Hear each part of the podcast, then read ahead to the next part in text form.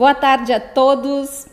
Todo mundo ouvindo bem? A gente começa a nossa nona edição do Conte News, hoje quarta-feira, 29 de julho de 2020, 17 horas.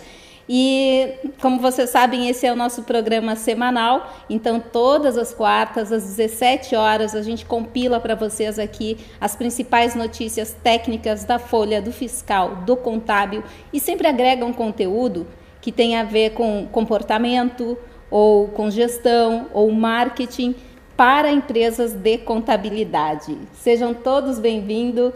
Eu estava olhando aqui, gente, tem gente de todos os estados do Brasil participando. Quero agradecer essa audiência sensacional. Muito bom ter vocês aqui com a gente. E a gente já começa convidando todos a compartilharem esse link, porque hoje a gente tem assuntos muitíssimo, muitíssimo relevantes, né? Eu quero começar perguntando para a Geni. Geni, quais são as tuas pautas de hoje? Geni Carla Fritzky Schulter, nossa consultora em DP. Olá, boa tarde, boa tarde, Magda, boa tarde, pessoal.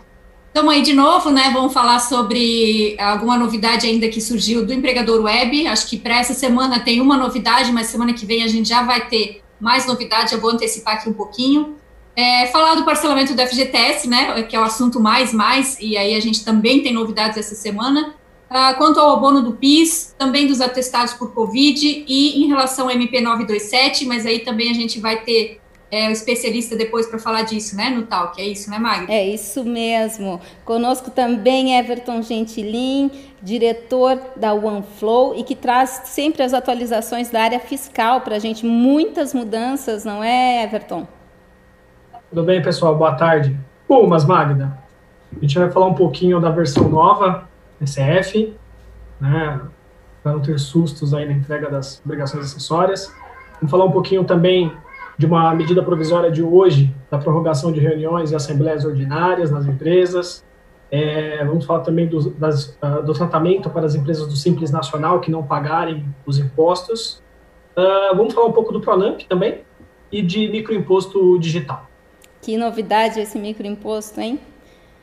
Maurício, querido, Maurício Deluca, nosso contador, especialista em contabilidade e também é CEO da Conferir e da Partwork. Olá, tudo bem?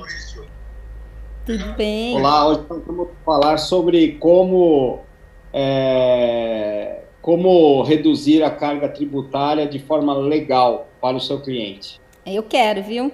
Acho que todo mundo quer aí. Márcia Batiston, doutora Márcia Explica, o que, que tu vai explicar para a gente hoje? Oi, pessoal, boa tarde, boa tarde a todos. Então, hoje a gente vai dar continuidade a alguns temas agregados que a gente está trabalhando numa série, nos próximos, o, anterior e os próximos capítulos, e hoje a gente vai trabalhar um pouquinho com cultura organizacional, uma coisa que a gente fala tanto, é, que todas as empresas têm, mesmo que não saibam, então vamos ver um pouquinho como identificar, como criar, como construir a sua cultura organizacional.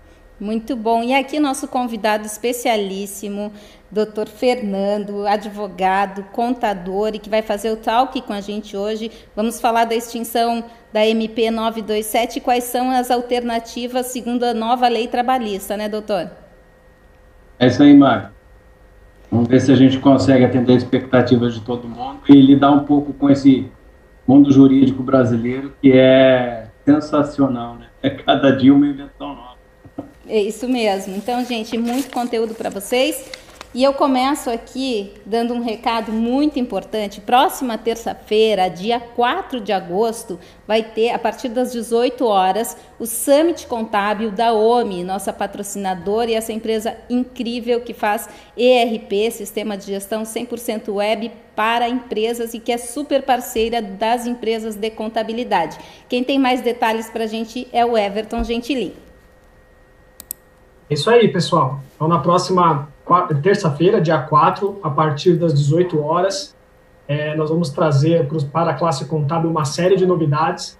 Novidades em termos de produto, novidades é, em algumas coisas que são extremamente especiais, por exemplo, linha de crédito. Então, nós vamos apresentar uma proposta de linha de crédito com taxas subsidiadas e sem garantias exclusivamente para escritórios contábeis. Uh, teu áudio saiu, Everton. Saiu? Opa, opa, voltou. O Everton não sabe se cuida da criança ou é, se ainda fala é. com a gente. É, Everton, não tem problema. Agora aqui.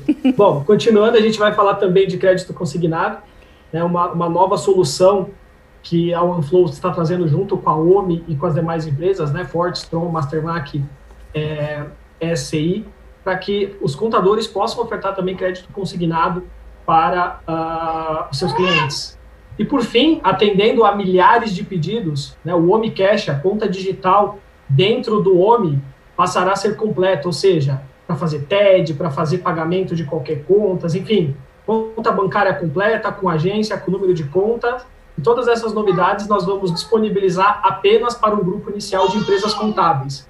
Então é fundamental uh, todo mundo estar conectado no evento, participar do evento e estar atento a todas as novidades que nós vamos mostrar. Muito legal, gente. A gente colocou o link ali no chat. Quem quiser se inscrever, a inscrição é gratuita. Então aproveitem essa oportunidade, conheçam essas novidades e usufruam, né?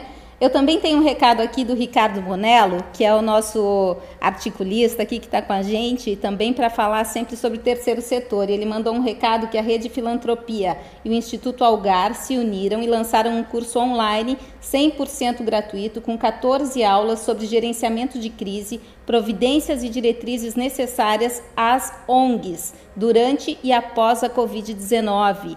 Então a gente vai colocar o link ali no chat também. Quem tiver interessado, gente, aproveitem porque é um conteúdo muito legal feito por especialistas. Também tem mais dois recados aqui. Uma é a pesquisa do nosso amigo Roberto Dias Duarte. Ele está fazendo uma pesquisa para fornecer dados confiáveis sobre o mercado de serviços de contabilidade no Brasil. E quem participar da pesquisa também vai receber os resultados dessa pesquisa. Então, participe e depois tenha essas informações em mãos. E temos também a pesquisa do nosso amigo André Tavares sobre ambiente RH Brasil. Você vive sob influência ou poder ou uh, influência de poder ou de autoridade?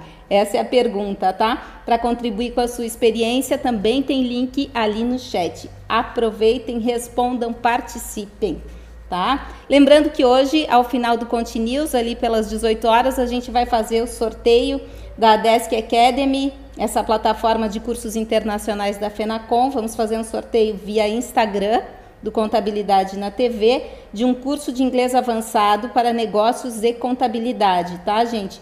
A Andriele, que está aí nos bastidores com a gente, vai colocar os links para vocês ali no chat. Então, o sorteio é hoje às 18 horas. Já tem mais de 600 pessoas que mandaram lá para a gente fazer o sorteio, ok?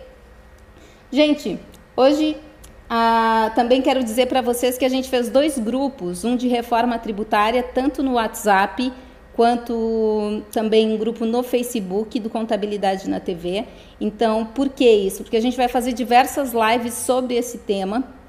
E agora, mais do que nunca, isso é super importante, até porque Rodrigo Maia diz que a reforma tributária deverá estar pronta para votação até a segunda quinzena de agosto.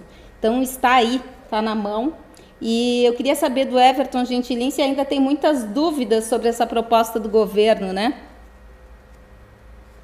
Ah, Magda, tem bastante, né? Essa, essa discussão, na verdade, ela ainda vai prosperar bastante nos próximos, próximos meses. Tem muita discussão em cima SBS, agora começou a questão, né?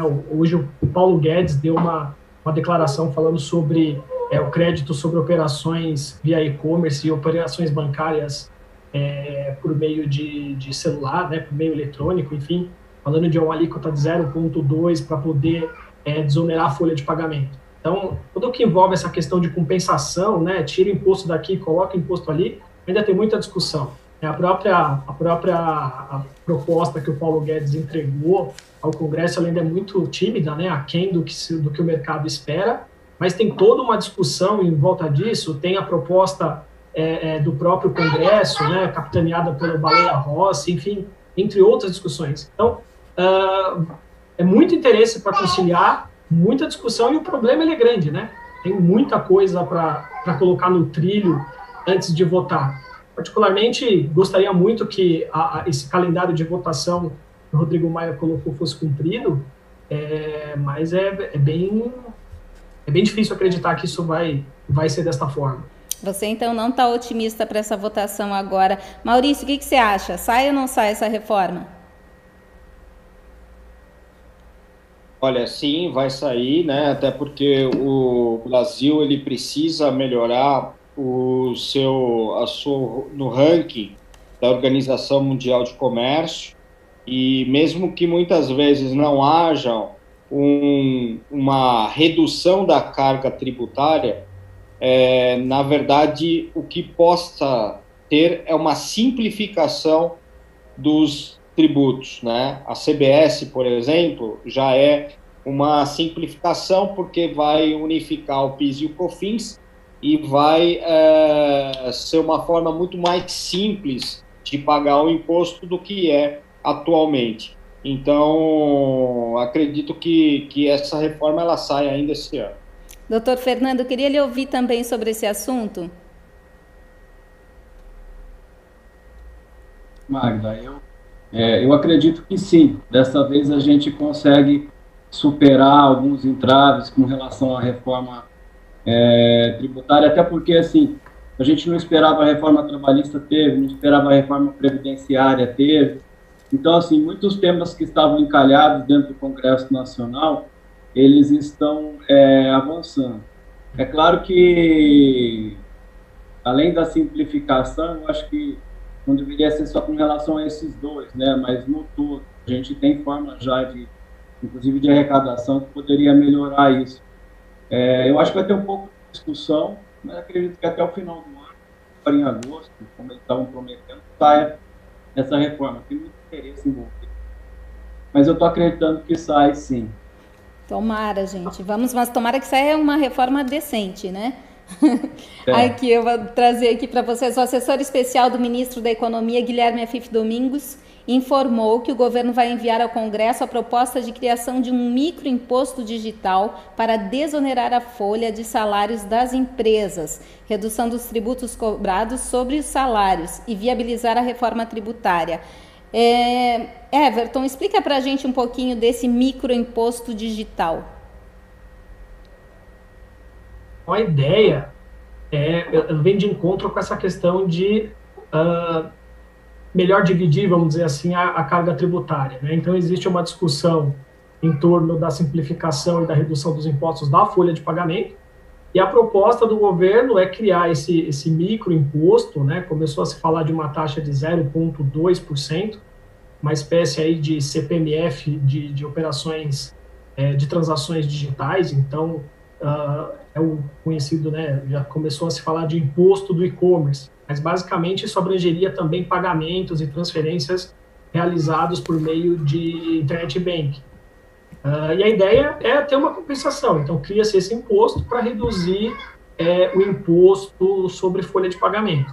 É uma ideia polêmica, né? existe aí várias, várias frentes que são contra esse tipo de, de, de transação, porque uh, muitos uh, lembram né, da questão da CPMF, e aí tem toda uma discussão se é ou se não é, enfim.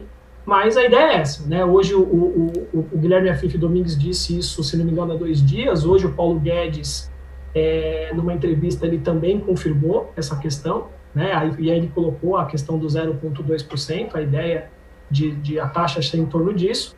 E o Paulo Guedes sempre defendeu isso, na verdade, né? Então, uh, vamos ver, né? A ideia é mandar isso para o Congresso, para o Congresso debater e aprovar e ter uma espécie de compensação. Polêmico, é um assunto polêmico desde quando a CPMF foi criada, é inevitável a comparação dos impostos, mesmo que existe toda essa discussão né, de, de serem coisas diferentes.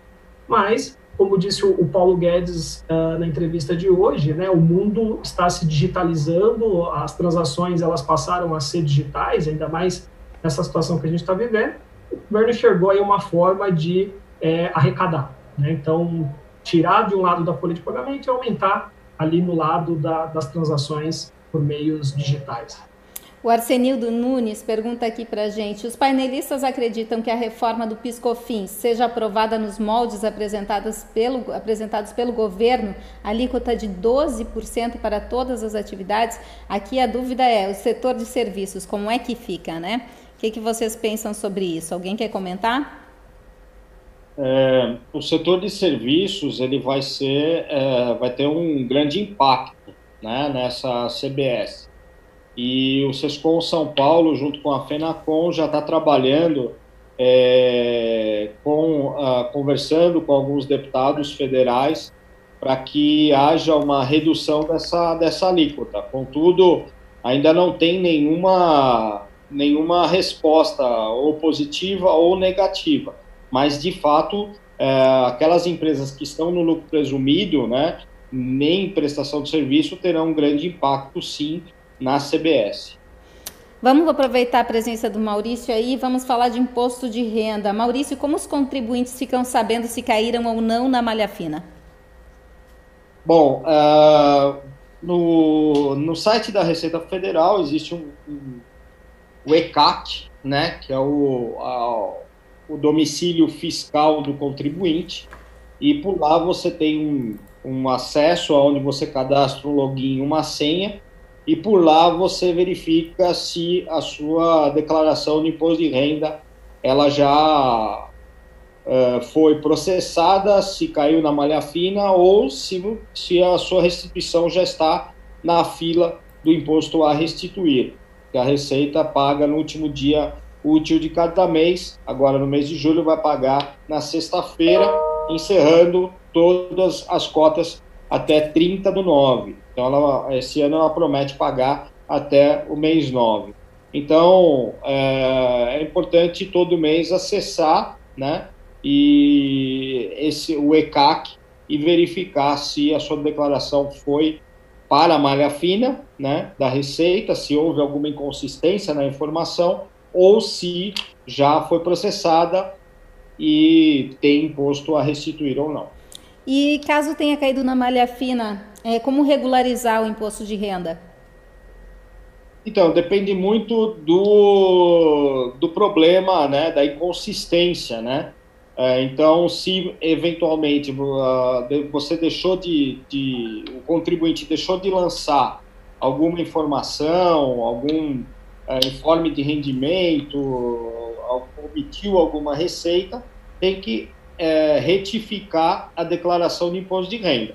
Se eventualmente a Receita Federal está uh, solicitando a comprovação das despesas uh, com despesas médicas ou mesmo a pensão alimentícia ou outras despesas que uh, muitas vezes o contribuinte apresentou na declaração, deve comparecer à Receita Federal para fazer essa apresentação. Aí tem que ligar na, na, na sua cidade, né? na delegacia da Receita Federal, agendar um horário e ir até lá para poder apresentar a documentação. Pode parcelar o, o pagamento? Pode, pode parcelar. É, é, o pagamento pode ser parcelado em até oito vezes, né? Sendo que o primeiro pagamento, o vencimento, foi no dia é, 30 do 6, né? Então, se é, eventualmente der imposto a pagar, você tem que calcular multa e juros das parcelas que vencem dia 30 do 6 e que vence agora, dia 31 do 7. Perfeito. Geni, vamos começar a falar do departamento pessoal, então, a nossa musa do DP. Vamos lá, Geni. Novidades quanto ao empregador web. É santa, Santa. Ah, é Santa, Santa do DP. Vamos lá, pessoal, sobre o empregador web, né? Como eu falei, não tem muitas novidades, tá? Apenas uh, em relação aos prazos, né? Anistia, que a gente vem falando aí todo, toda semana. Semana passada as pessoas perguntam: ainda tem anistia? Para que, que você precisa, né? Então é a pergunta que eu. Então, assim, todos os casos, pessoal, que vieram, foi esquecimento. Foi esquecimento. Ah, eu esqueci, passou o prazo, tinha outras coisas para fazer. Então, assim, a gente tem que cuidar com esses prazos. Provavelmente, sexta, dia 31 de julho, encerra tá? E não ter, teremos aí prorrogação nessa anistia. Então, pessoal, prazos, né? Para inclusão de um novo acordo, 10 dias. Para alteração, hoje está em dois dias, mas a portaria vai, vai provavelmente alterar para cinco. Então, a gente tem que ficar atento aí a esses prazos, tá? Até sexta, dia 31 do 7, pode verificar se tem alguma coisa ainda para incluir, para alterar, para excluir, tá? Tranquilo, não, não, te, não tem problema nesse sentido, tá? Não vai perder é, vai receber normalmente aqueles dias, né? Preocupação do pessoal, se eu cancelo, ah, meu Deus, vou poder incluir? Por enquanto pode, até 31 do 7 está tranquilo. E aí, para a semana que vem, Magda, bem provavelmente início de agosto, né? Primeira semana de agosto, semana que vem, a gente deve ter aí já aplicado no empregador web a compensação dos valores. Então, o pessoal recebeu, cancelou, aí depois fez outro acordo, acabou recebendo de novo, fez novos acordos. O que, que vai acontecer agora? Vai acontecer uma compensação o, o, a data prévia né, vai verificar todos os acordos válidos no, no, no empregador web, vai verificar quais provavelmente foram cancelados e que tem parcela paga, porque isso ocorreu também, né? Pessoal deu uma parcela, pagou, depois acabou cancelando, mas teve a parcela paga. Então, ela vai compensar nas próximas e vai verificar se lá no final há um saldo a pagar ainda, vai, vai liberar mais uma parcela, ou se há um saldo a devolver que é a tal da devolução via GRU, que a gente vem falando esse tempo todo, né? E aí deve liberar aí orientações para devolução desse valor via GRU. Isso deve acontecer semana que vem, aí nessa, nesses primeiros 10 dias de agosto. Então, se não semana que vem, na próxima, e aí a gente deve ter novidades quanto a isso. Eu acho que vale até uma live né, específica só para isso, porque vai ter bastante novidades.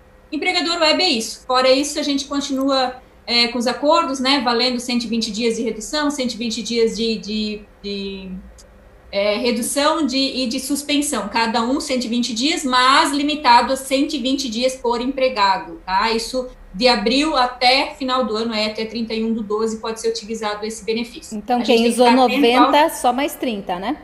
mais 30. A gente tem que ficar atento que é por empregado, né? Ou 120 de um ou 120 de, de outro, mas que seja limitado a 120 por empregado. E pode ter 30 de um, 90 de outro, 60, 60, enfim, né? Como quiser. Okay? Geni, e com relação ao parcelamento do FGTS, está funcionando agora? Então, Magda, acabou de sair, né? Eu olhei agora no site da Caixa, saiu a cartilha versão 4. No sábado eu até estava né, verificando, dando uma olhada trabalhando, né, trabalhando no sentido de dar uma avaliada se precisa, faltava alguma coisa.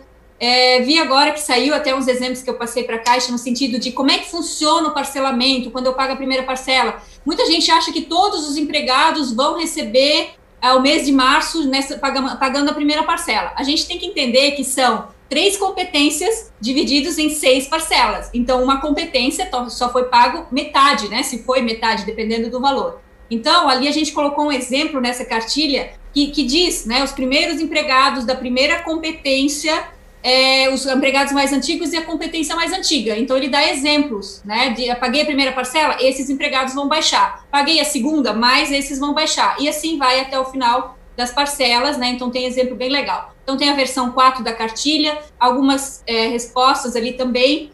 Magda, a gente teve, né, semana, no sábado, de sexta para sábado, até a gente colocou uma notícia no sentido de prorrogou a primeira parcela, né? Quem ainda não pagou ela teve todos esses problemas, o vencimento acabou indo para 31 do 7, então até 31 do 7 pode pagar a primeira parcela sem encargos, tá? Isso não vale para doméstica, apenas para quem emite pelo novo portal, que é o da GRFGTS. E quem pagou a primeira parcela com encargos, esses encargos vão ser compensados também, é, se eu não me engano, na quarta parcela, tá? Então isso está está definido já pela Caixa, está, enfim, está publicado e está. Tá, hoje, se emitir, a primeira parcela não sai em cargos, tá? Então, houve aí uma prorrogação em função de todos esses problemas que tiveram, né? O site está mais estável, sim, ele está melhor, ainda tem problemas de valores para mais, para menos, mas a orientação da Caixa, e nessa cartilha está bem claro isso, emite a segunda parcela, seja o valor a mais, seja a menos, emite, paga e, e a gente vai ajeitando isso para as próximas parcelas, tá? Não deixa para em cima do prazo para emitir e ficar toda essa folia de novo lá no dia 7 do 8. Então, essa é a orientação da Caixa. Geni, os recursos são demorados mesmo, né? O pessoal que, tá, que mandou recurso tem que aguardar tem que aguardar, Magda. Eles receberam muitos pedidos de recurso, né? E recurso não é uma coisa automática, não é sistema que faz análise do recurso, não é um robô, né? É realmente uma pessoa que avalia, verifica. Então, assim, ah, foi por social, mas não, né, acabou dando o que não tinha ido. Então, a, a, avalia o recibo que foi anexado. Então, tem todo, todo um trabalho manual. Então, demora mesmo. A portaria tinha previsto 15 dias para o retorno da, da dos recursos, mas isso não vai acontecer, já não aconteceu, né? Já passou mais de um mês e vai demorar um pouquinho mais, porque é muito recurso. Então tem que aguardar mesmo paciência tentem todas as alternativas antes de tentar o recurso. O recurso é a última das alternativas, né? Tenta, às vezes, como a gente está anistia no prazo, cancela, inclui de novo. Dependendo da situação, vale a pena correr, né? Tentar mais uma vez antes de entrar para o recurso. Porque recurso aí tem que aguardar, não tem o que fazer. Muito bem, daqui a pouquinho a Jenny volta para falar mais com a gente sobre o abono do PIS, atestados por Covid, e a gente vai falar um pouquinho antes do talk, né? com a Geni sobre o fim da MP 927, tá? A Receita Federal anunciou que empresas do Simples inadimplentes não serão excluídas do regime em 2020 devido às dificuldades trazidas pela pandemia. Como é que vai ser isso, Everton Gentilin? Isso mesmo, no dia 27 saiu na, no portal da Agência Brasil né, essa, essa divulgação. Uh, nós tivemos a prorrogação né, dos impostos do Simples Nacional, então agora outubro, novembro e dezembro, basicamente as empresas terão aí duas guias né, para pagar do, do PGDAS, então da parte federal, uh, o normal dos meses que já venceria, né, mais uh, aquelas que foram prorrogadas. E aí a Receita Federal, todo ano, ela faz um, um levantamento né, das empresas do Simples Nacional, que estão com valores em aberto, começa o processo de, de notificação, então, em 2019 foram 730 mil empresas notificadas, sendo 506 mil foram excluídas do Simples. E a ideia é que agora, em 2020, isso não aconteça é, em função da pandemia. Aí eu acho que tem algumas coisas que valem a, a atenção, né? Primeiro que uh, esse adiamento do prazo de pagamento dos impostos agora chegou à conta para pagar, vai chegar à conta, né? Basicamente, o último trimestre aí, você vai ter duas, dois impostos para pagar. Mas essa questão de, de não ter a, a, exclusão do simples, claro, tem a questão de a, ver as empresas que não estão conseguindo pagar os seus impostos ou estar em dia com suas obrigações, mas isso pode também trazer aí mais uma dor de cabeça é, ou mais um, uma questão adicional para a classe contábil, né? Porque é, isso é um problema, né? A empresa deixar de pagar os seus impostos, etc. É, precisamos entender o que, que vai acontecer em 2021.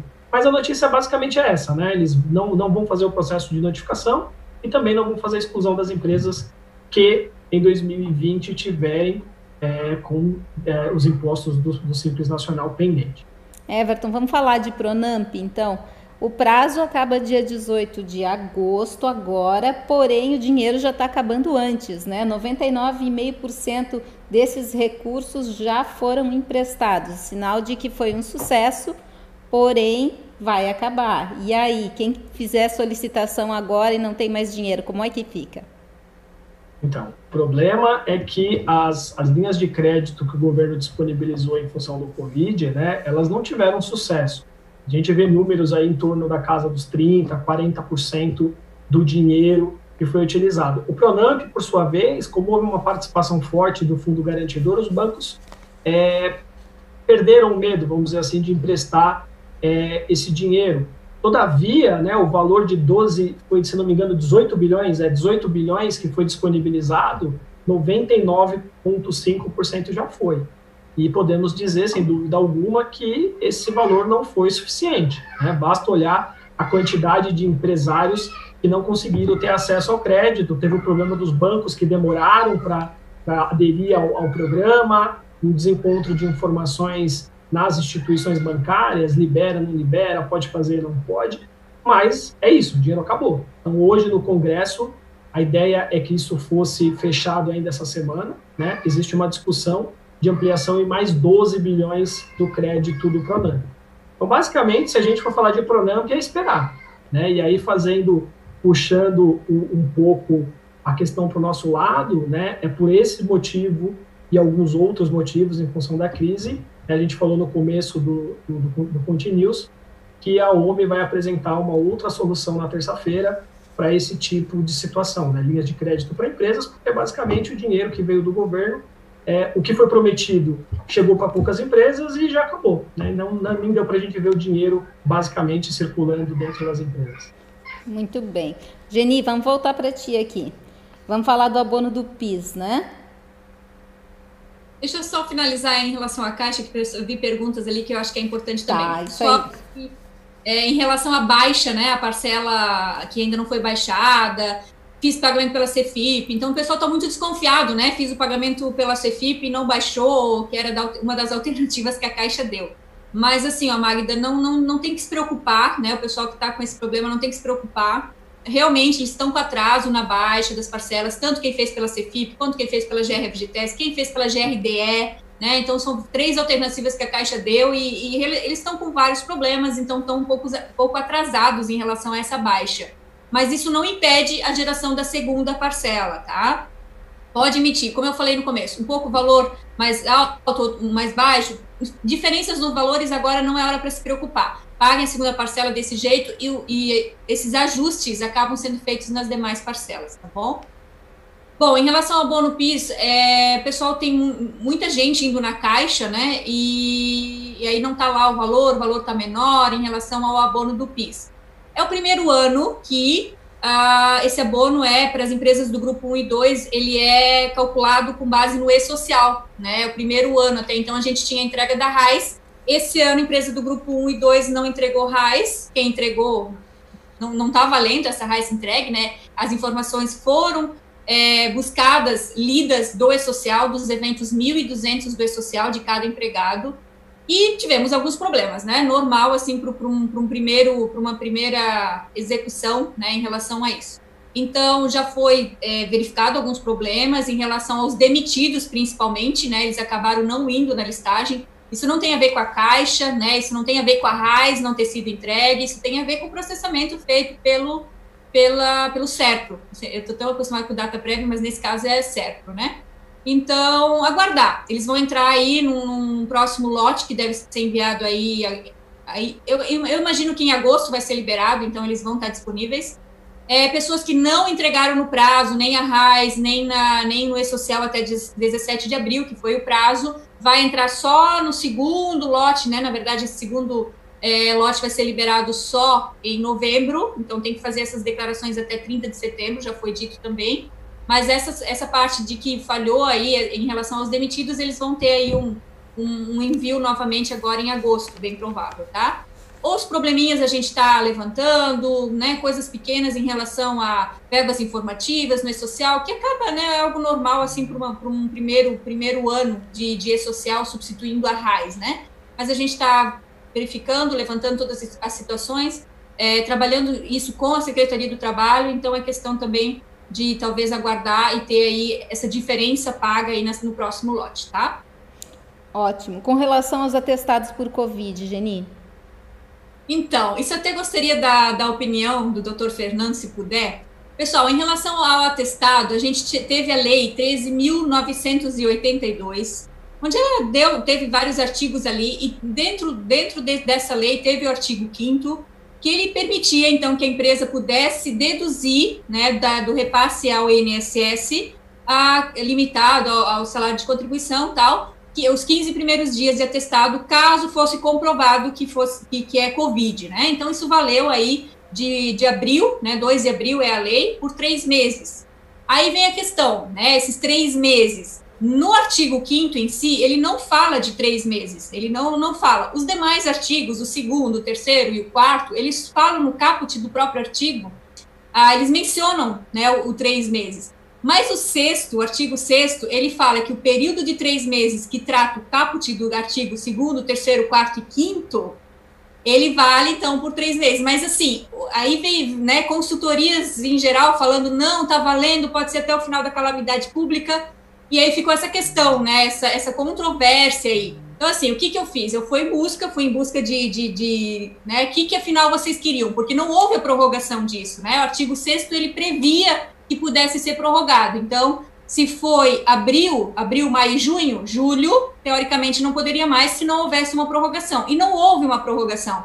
Só que muitos entenderam, as consultorias por aí, entenderam que esses três meses não se referiam ao artigo 5 mas a Receita Federal, quando eu fui procurar, eles falaram, fizeram um, um eles conjugaram o artigo 5 com o 6 e entenderam sim que ele era válido só por três meses. Né? Então, assim, eles até, com base nessa procura que eu fui atrás, eles publicaram no, no portal do E-Social uma notícia dizendo valeu só por três meses, abril, maio e junho, então em julho não pode mais. Mas eu, sinceramente, assim, pessoalmente, acho muito estranho não, não ter havido prorrogação, é, não ter citado isso no artigo 5 e a gente sabe que agora que está vindo a maioria dos atestados por Covid, isso está né, cada vez mais. Então, assim, abril, maio e junho, sabe? Então ficou uma coisa estranha. Mas, né, seguindo o que está publicado pelo, no portal do social pela Receita Federal, é, cheguei, a, né, cheguei até não falar pessoalmente, mas essa, essa pergunta minha chegou no secretário da, da Previdência e eles também não tinham se ligado que, que não tinham no artigo 5 é, mencionado os três meses, tá? Mas no fim eles publicaram dizendo que só valeu pelos três meses. Mas é muito estranho e é, injusto, penso eu, né? Porque agora que estão vindo os atestados por Covid, enfim, e aí o pessoal não está podendo deduzir isso do INSS, ou seja, é o empregador que tem que arcar com isso, esses primeiros 15 dias. Vamos é ouvir é isso, o doutor Fernando, então, aí, vamos, vamos ver o que ele tem a dizer sobre esse assunto. Vamos lá, né? Nem eles sabem, né? Na verdade, assim, os primeiros 15 dias é, sempre foram encargos da empresa. E, esses, por exceção, na verdade, é, que, foram, que foram foram tidos aí a fim de beneficiar as empresas e etc. Então, é, entendo eu que seja exceção, viu, Geni, também. E existiu, durante o, o início da, da, publicação das normas, legislação, medidas provisórias, é, no afã de publicar a norma, muita coisa ficou e deixaram de lado, né? Acabaram por não, é, não regulamentar, algumas coisas não prestaram atenção. É, particularmente entendo que sim, seria um provisório, não, não por exceção. Com relação à caracterização ou não, você falou que agora que a gente está conhecendo e caracterizando os atestados com relação à Covid, é, infelizmente, acho que quem teve a oportunidade de fazer essa redução, criar esse benefício, porque é, se você por fazer a interpretação no todo, por exemplo, o fundo de garantia, eles deram um fôlego de três meses, é, os impostos, eles deram um fôlego de três meses. A ideia foi suportar, enquanto Estado, né, até o próprio suspensão, a, desviar o dinheiro, desviar dinheiro não, desviar o dinheiro, da mesma, mesmo fundo, do fundo de, do, do desemprego. Então, era uma ideia de é, sustento provisório das empresas. Né? Por isso que eu acho que vai ficar só nesses três meses mesmo, não legislação, é, provavelmente não tem. Até porque é desencaixe, né? O sistema previdenciário já está meio quebrado. Doutor Fernando, depois a gente vai conversar mais no talk só sobre a MP 927, o fim da MP 927 e também as opções né, que a gente tem dentro da, da nova lei trabalhista. E, mas eu quero pedir para o senhor já ir colocando um fone de ouvido, que seu áudio não está muito bom, viu? Tá ruim? Aproveitando aqui o ensejo, né? Então vamos lá, gente. Depois a gente então no talk, a partir das 18 horas, mais ou menos um pouquinho antes, talvez a gente já começa a falar sobre a MP 927, o que, que acontece, né, com, com, a, com, com o fim, né, dessa MP e como é que a gente pode usar, como o DP pode usar da melhor forma as alternativas da própria lei trabalhista, tá? É, Maurício, como orientar os seus clientes para pagar menos impostos? Que dica importante, hein? Como é que a gente faz isso? Bom, vamos lá. É, primeiro, obviamente, é, tem que é, ter aí uma é, o princípio de utilizar sempre a, a ética, né, profissional para que não oriente uh, o seu cliente a pagar menos impostos, menos tributos, é, em discordância com a lei. Esse é o, a primeira premissa para poder é, dar uma dica sobre reduzir a carga tributária de forma legal. E depois eu separei algumas dicas aí é, que os contadores, os contabilistas, eles podem implementar tanto quando um cliente ingressa na sua empresa contábil, quanto também anualmente fazer essa análise tributária para o seu cliente.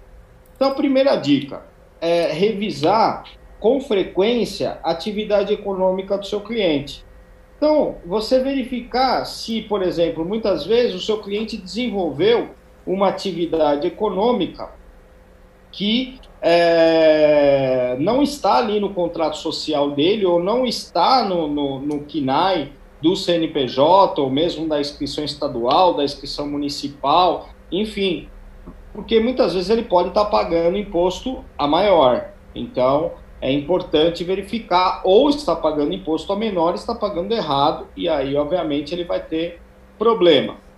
Uma outra situação bem, bem interessante é, é pesquisar para o seu cliente é, por incentivos fiscais. Então, verificar se a sua região, né, a, a sua cidade, o seu estado tem incentivos fiscais e quais as atividades que contemplam esses incentivos fiscais. Né? E aí faz um trabalho de planejamento tributário para o seu cliente.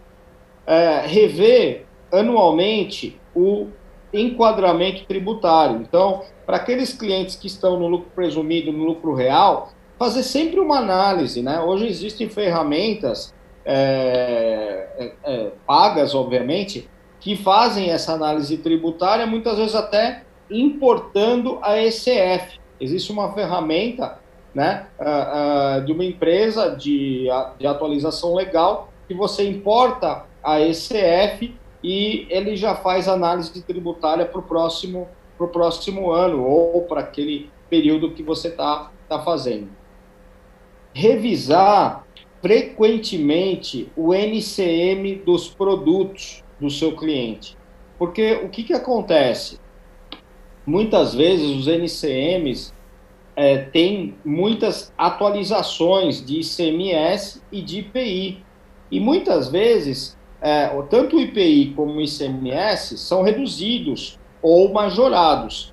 Então, ter sempre esse cuidado para que é, o seu cliente não esteja pagando imposto a maior ou a menor, né? analisar, né, muitas vezes, quando, principalmente quando um cliente ingressa na sua carteira, se ele tem produtos monofásicos. Por quê? Produtos monofásicos, a indústria já está pagando o PIS e COFINS e outros impostos lá na, na, na hora que ele está vendendo. Então, se o seu cliente pagar novamente, ele está sendo bitributado e vai pagar duas vezes. Analisar também se já existe decisões judiciais que são favoráveis aos contribuintes que possam ser uh, utilizado pelo seu cliente. Então temos alguns exemplos, né? Por exemplo, a exclusão do ICMS sobre a base de cálculo do PIS e COFINS. Então já é uma decisão que já tá, já tem jurisprudência, né? Já foi pacificada essa questão e que você pode, obviamente, chamar um advogado tributarista para te auxiliar para você fazer esse processo junto ao, ao seu cliente. Então, essas são algumas dicas. Óbvio que nós teríamos aí é, uma palestra para falar sobre como reduzir a carga tributária, até porque é um assunto é, tão amplo e tão complexo como toda a legislação brasileira, mas são algumas dicas que eu trago aqui que vale a pena o contador anotar e fazer esse procedimento junto aos seus clientes anualmente ou quando ingressam na sua carteira contábil. Muito, Muito obrigada, obrigado. viu, Maurício? Muito boas dicas. Gente, eu já convido para o próximo talk da semana que vem do Continuous. A gente vai falar sobre gestão de crise e recuperação judicial, tá? Foco em diagnósticos da situação planejamento para estabilização, implantação de mudanças, planejamento, crescimento e desenvolvimento na reestruturação empresarial. Isso vai ser bem bacana. Vai ser com a Mônica Porto, contadora e professora, o Leonardo Gonorin, advogado e coordenador jurídico do CRC Espírito Santo, e a Tamires Endringer, perita contábil e especialista em recuperação judicial. Então, por favor, curtam aí a nossa página, assinem o nosso canal, curtam esse vídeo que vocês estão vindo agora, estão vendo agora, tá? Porque isso ajuda muito a gente ter uma audiência muito bacana e cada vez mais qualificada, ok? Querido Everton, vou te solicitar de novo. Eu quero saber da ECF. Legal. Bom, o, é, foi publicado ontem, né, no portal do SPED, uma nova versão do programa validador, versão 6.06.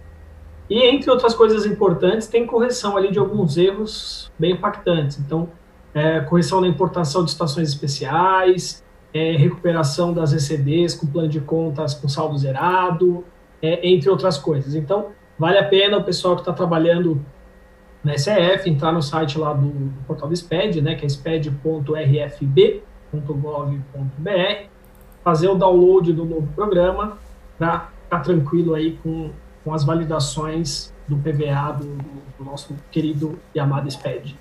Muito bem, gente. Então, daqui a pouquinho a gente começa o nosso talk com o Dr. Fernando para falar. E a Geni também vai ficar com a gente no talk hoje, vai ser bem legal. Vamos falar sobre é, o fim da MP 927 e como utilizar as, as leis atuais, as leis trabalhistas, né, para conseguir fazer o que o DP precisa fazer com relação aos, seus, aos colaboradores, né? Márcia, querida, tudo bem? Vamos falar então de. A Márcia está fazendo uma série sobre liderança. A Márcia é doutora em psicologia e professora também de, é, de graduação, pós-graduação. E a gente, na semana passada, a gente começou falando de propósito. Foi muito legal que você trouxe para a gente, porque a gente já tem visto bastante gente falar sobre propósito, mas eu gostei que tu trouxe técnicas para desenvolver um propósito. Foi bem legal. E agora a gente vai falar sobre cultura da empresa, como identificar a cultura da empresa e a importância da cultura, né?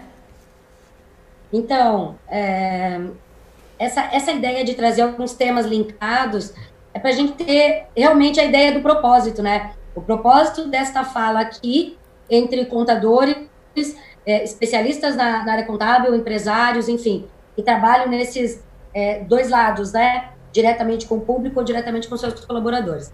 Hoje a gente vai trabalhar um pouquinho do segundo tópico, é, que é a cultura organizacional, porque a gente fala muito em cultura organizacional, em gestão, onde é que está é tá tudo isso, né? Uma vez que a gente entende, estou compartilhando a tela aqui com vocês, gente, deixa eu só botar aqui mais amplo. Uma vez que a gente entende um pouquinho, um pouquinho não, né? Que a gente entende qual é o nosso propósito, né? É, qual é a nossa meta, qual é o nosso alvo, onde a gente quer chegar, a gente tem que pensar em comunicação, mas também tem que pensar que o que perpassa é, é a relação das pessoas. Para tentar entender um pouquinho mais isso, eu trouxe uma ideia. Então, o que é cultura organizacional? A gente trabalha com dois dois aspectos específicos, dois construtos específicos. Um que é organização e outro que é cultura. O que, é organização, né? Toda organização, seja ela qual for, eu tô vendo, a gente tem um colega, o Ricardo, que fala sempre de, um, de organizações do terceiro setor, independente do tipo de organização, elas são é, basicamente estruturadas com, através de quatro pilares principais, quatro dimensões. Uma delas são as estratégias, todas têm, das igrejas às indústrias, todo mundo tem que ter ou tem estratégia. Vamos entender como é que a cultura entra aqui depois. Tecnologia, para além da tecnologia formal. Essa é a tecnologia que está na pessoa. Qual é o know-how que ela tem? Qual é o conhecimento que ela tem? Qual é, é a tecnologia aplicada que ela tem? A estrutura. E aí é, começa a entrar um pouquinho a nossa ideia. O que, que é estrutura? Como é que essa organização aloca os seus recursos? Onde está o poder decisório? quantas pessoas decidem, quem manda, afinal de contas, nisso tudo. E aí nós temos o lugar onde a gente vai trabalhar um pouquinho mais hoje, que é as pessoas, né? Que nos dão tantas alegrias nas empresas e também nos trazem tantas problemáticas a resolver, porque quando a gente tem pessoas, a gente tem esse tipo de relação. Aonde entra é, o que a gente sempre fala, né? De gestão. A gestão entra no meio disso tudo. A gestão é o que está junto com todos esses processos. A gestão estaria aqui no meio da organização. Então, do que, que a gente está falando? Como é que a cultura vai atravessar todas essas dimensões? A cultura, ela está relacionada, se a gente pensar na palavra cultura, ela está relacionada ao quê? Formação, história, educação, é, tudo que está relacionado a como se constrói. Como é que é a história dessa empresa? Quem fundou? Ela é familiar? Ela foi comprada por um grande grupo? Ela é uma multinacional? como ela se manifesta, artefatos culturais, como é que como é que se expressa em linguagem, como é que se expressa em comunicação, como é que se expressa em vestuário, como é que se expressa em arte. Nas empresas, qual é a história dessa pessoa? Como as pessoas se comunicam? A grande parte da cultura a gente pode olhar alguns cenários e identificar. A cultura pode nos remeter a essa coisa de arte, pode nos remeter a esses diferentes cenários. E nas organizações? Tem a ver com interação. Em todos esses lugares. Quando a gente fala de cultura organizacional, a gente fala em interação entre pessoas. A cultura é algo que é compartilhado entre as pessoas. Então, a cultura de uma organização, usando um exemplo de iceberg aqui, e vamos combinar que 90% do iceberg está submerso, é, temos a história do Titanic aí que nos mostra muito bem isso, né? Se a gente não percebe que está embaixo, a gente afunda. Então, vamos identificar grande parte da cultura de valores, de comunicação, de normas, de hábito, ela não é visível nas organizações. Ela está nas, nas interrelações entre os grupos que constituem a organização. O que, que é fundamental? Que se traga a cultura à tona, que se expresse, que se manifeste, que se coloque de forma transparente, que se mostre na superfície dessa organização, para além da marca, comportamentos esperados. Como a gente quer que o nosso produto seja apresentado? Como eu quero falar com o meu cliente? Como eu vou explicar, por exemplo, que deu um problema que ele caiu na malha fina, que eu estava vendo o Maurício falar agora? De que forma nós nos comunicamos? O que perpassa a nossa forma de trabalho, tá? Então, vestir a camisa é a ideia de cultura. Quais são as normas, os valores, as crenças, os hábitos, as tradições? Qual é a personalidade dessa empresa? Nós estamos falando de um ser, né? Cultura. Nós estamos falando de pessoas. Como essa empresa se apresenta? Ela é rígida? ela é uma empresa flexível, ela muda seus hábitos, ela se adequa a esse novo cenário. A gente está vivendo um momento onde as culturas organizacionais ou serão fortalecidas, ou as culturas que a gente não percebe vão aparecer. E aí temos que pensar o quê? Que tipo de colaborador a gente quer? Tem excelentes profissionais que muitas vezes não se enquadram na cultura da empresa, não dão conta. E vamos, vou dar só dois exemplos aqui de cultura é, muito provavelmente, o tipo de cultura organizacional que tem no Google, por exemplo, eu não posso instituir numa, numa empresa bancária, né? Por quê? Porque eu preciso de ritos, estratégias e coisas muito mais bem definidas do que num outro cenário onde isso precisa ser mais criativo. Então, eu tenho a cultura adequada àquela organização, a craseado, àquela organização, especificamente para este lugar, dependendo dos valores, dos propósitos e do que eu quero passar. Então, do que, que eu estou falando? Disso tudo compartilhado. Qual é a cultura do brasileiro? Qual é a cultura do empresário? Eu estava vendo vocês falarem agora do, da, da, questão fiscal, né? Como é a nossa questão econômica e de todos os paradigmas fiscais? Qual, qual é a cultura? O que, que rege isso? O excesso de cuidado?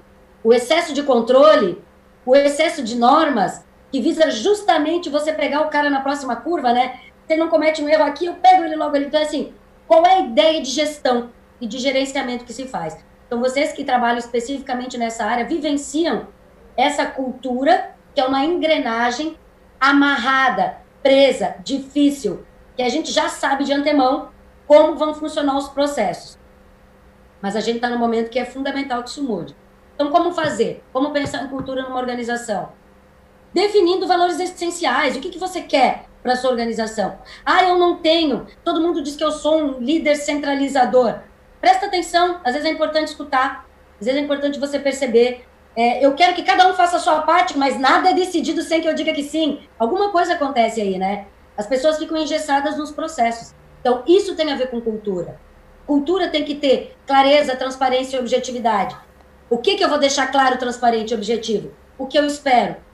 A, a minha missão, a minha ideia como empresa, o que, que eu estou ofertando. Amplamente compartilhado, murais, informativos, reuniões. Eu não posso ter uma expectativa de comportamento sem formar uma pessoa. Eu não posso esperar que ela subentenda uma cultura. É, é, a forma, é o jeito da empresa de funcionar, né? A gente tem empresas mais despojadas, empresas mais rígidas. Isso tem a ver com cultura, como as pessoas se organizam para um propósito. Eu trouxe alguns exemplos aqui, né? Fui lá buscar nos sites. Cultura nos sites. A gente coloca alguns valores. Essa é uma ideia de como a gente deixa claro, transparente. SCI, simplicidade, criatividade, inovação, ética, persistência e disponibilidade. O que, que ele deixa claro para quem ele busca? Qual é o jeito de funcionar dessa empresa? A forma como ela lida com o seu cliente. Eu trouxe um outro parceiro aqui, eu trouxe por causa da camiseta, tá? Simplicidade, intuição e eficiência. E o que, que é isso? É a forma como é o jeitão da empresa, é a ideia de funcionamento dela. Então, o que, que a gente tem que entender? Que a cultura tem a ver com postura, com posicionamento, com a forma como a gente passa a nossa ideia, o nosso jeito de funcionar. Por isso que eu coloquei lá personalidade, porque a personalidade tem a ver com isso. A gente apresenta, é, é mesmo que a gente não queira, a gente apresenta o nosso jeitão de ser para os outros. E as empresas transparecem isso através dos seus gestores, dos seus colaboradores e das suas lideranças. Eu, eu coloquei o beija-flor porque ele bebe em várias flores, mas a essência dele é sempre doce, né? Então, assim, a gente pode beber em várias fontes, mas qual é a essência da tua empresa? Qual é a cultura? O que perpassa esses diferentes voos que as pessoas fazem ali? Então, acho que a ideia hoje de a gente pensar em cultura, depois de falar de propósito, é um pouco essa: é de trazer é, um pouco dessa discussão, desse fio condutor das pessoas dentro de uma organização e dos processos opa, de liderança dessa organização. Então, vamos pensar em cultura como algo maior, como algo que é compartilhado, como algo que é típico daquela empresa. É o jeitão de funcionar dela. Ok? É, agradeço a todos. Semana que vem a gente vai dar continuidade. Muito okay? bom, Márcia. Você sempre agrega, porque assim, a gente está tão é, afundado nesse mundo aí de, de impostos e leis e, e DP, né? O pessoal do DP mesmo está doente. E é. e é bom a gente sair um pouquinho, olhar um pouco mais de longe e conseguir enxergar outras coisas, né? Muito, muito obrigada. Deixa eu botar todo mundo na tela, gente. Hoje a gente foi, ó, 17h58. A gente tá tudo de parabéns. Conseguimos cumprir o nosso horário aqui. Então, o nosso a gente segue agora com o Talk do Conte News. Vamos seguir aqui com a Geni e com o Dr. Fernando. Vamos falar então sobre o fim da MP 927 e as alternativas trabalhistas. Convide todo o pessoal do DP aí, você que está assistindo a gente, e vamos esclarecer essa situação. Quais são as alternativas que vocês têm com relação a isso? Lembrando que temos um grupo no WhatsApp, um grupo no, no Facebook do Contabilidade na TV, só para falar de reforma tributária.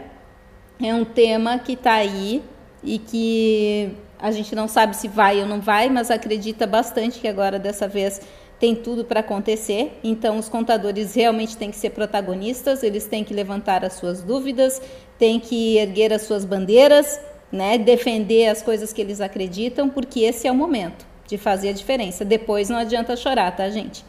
Então, é, esse é meu chamamento para vocês. Mulheres da contabilidade, temos um grupo só para mulheres também no WhatsApp. Vamos participar, ok? Porque a gente tem contabilidade delas e com elas. Programa super bacana, inclusive a Márcia vai estar lá amanhã. Nós já estamos fazendo a série Contabilidade Consultiva e Digital e a gente já falou é, de gestão da empresa e já falou em comunicação e amanhã a gente começa a falar em gestão de pessoas, tá? Então por isso que a Márcia vai estar tá lá, sabe tudo de pessoas, do ser humano, né? Quero agradecer então a todos que tiveram com a gente aqui, Everton Gentilin, Maurício Deluca, Márcia Batiston. Querem deixar um recado final aí?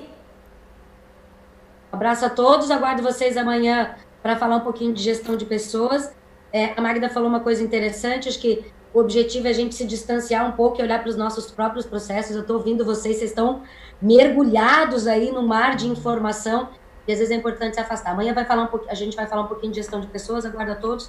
Agradeço, um bom talk para vocês. Gente, quase que eu esqueci do sorteio da Fenacom, tá? Peraí, já sorteamos aqui. É, a sorteada é a Diana Lacerda, arroba de Lacerda Conte. Tá, Diana? Depois, por favor, a gente vai entrar em contato com você no direct e depois a gente vai passar as informações para você conseguir acessar o curso aí do Desk, é, Desk Academy, que é a plataforma de cursos internacionais da FENACOM. Muito bacana, parabéns para você, ok? Maurício, um recado final aí. Não, é, quero deixar um recado para todos os contabilistas que aquilo que você falou sobre o protagonismo nessa, nessa época aqui, realmente é uma oportunidade que nós contabilistas temos hoje de demonstrar o nosso trabalho. Da mesma forma como o médico hoje é essencial e fundamental para a vida e sobrevida das pessoas, os contabilistas também são essenciais para a sobrevida das empresas. Então, vamos fazer e demonstrar muito bem o nosso papel. Um grande abraço a todos. Obrigada, Maurício. Everton Gentilin. Obrigado, pessoal, mais uma vez pela oportunidade. Gostaria de deixar aqui o, o, o convite para vocês participarem do OMI Summit. Venha conhecer as nossas novidades incríveis de produto, tanto no OMI quanto no OneFlow, e também as soluções de crédito que nós iremos apresentar na terça-feira. Então, a gente vai colocar o link aqui no chat, se inscreva, o evento gratuito, uh, transmitido por meio da internet. Tenho certeza que todos os contadores irão gostar muito e ficaram bem surpresos com as novidades que nós iremos apresentar.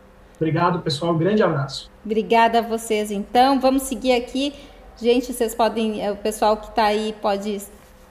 É hora de dar tchau. A gente segue com o Fernando e com a Genia,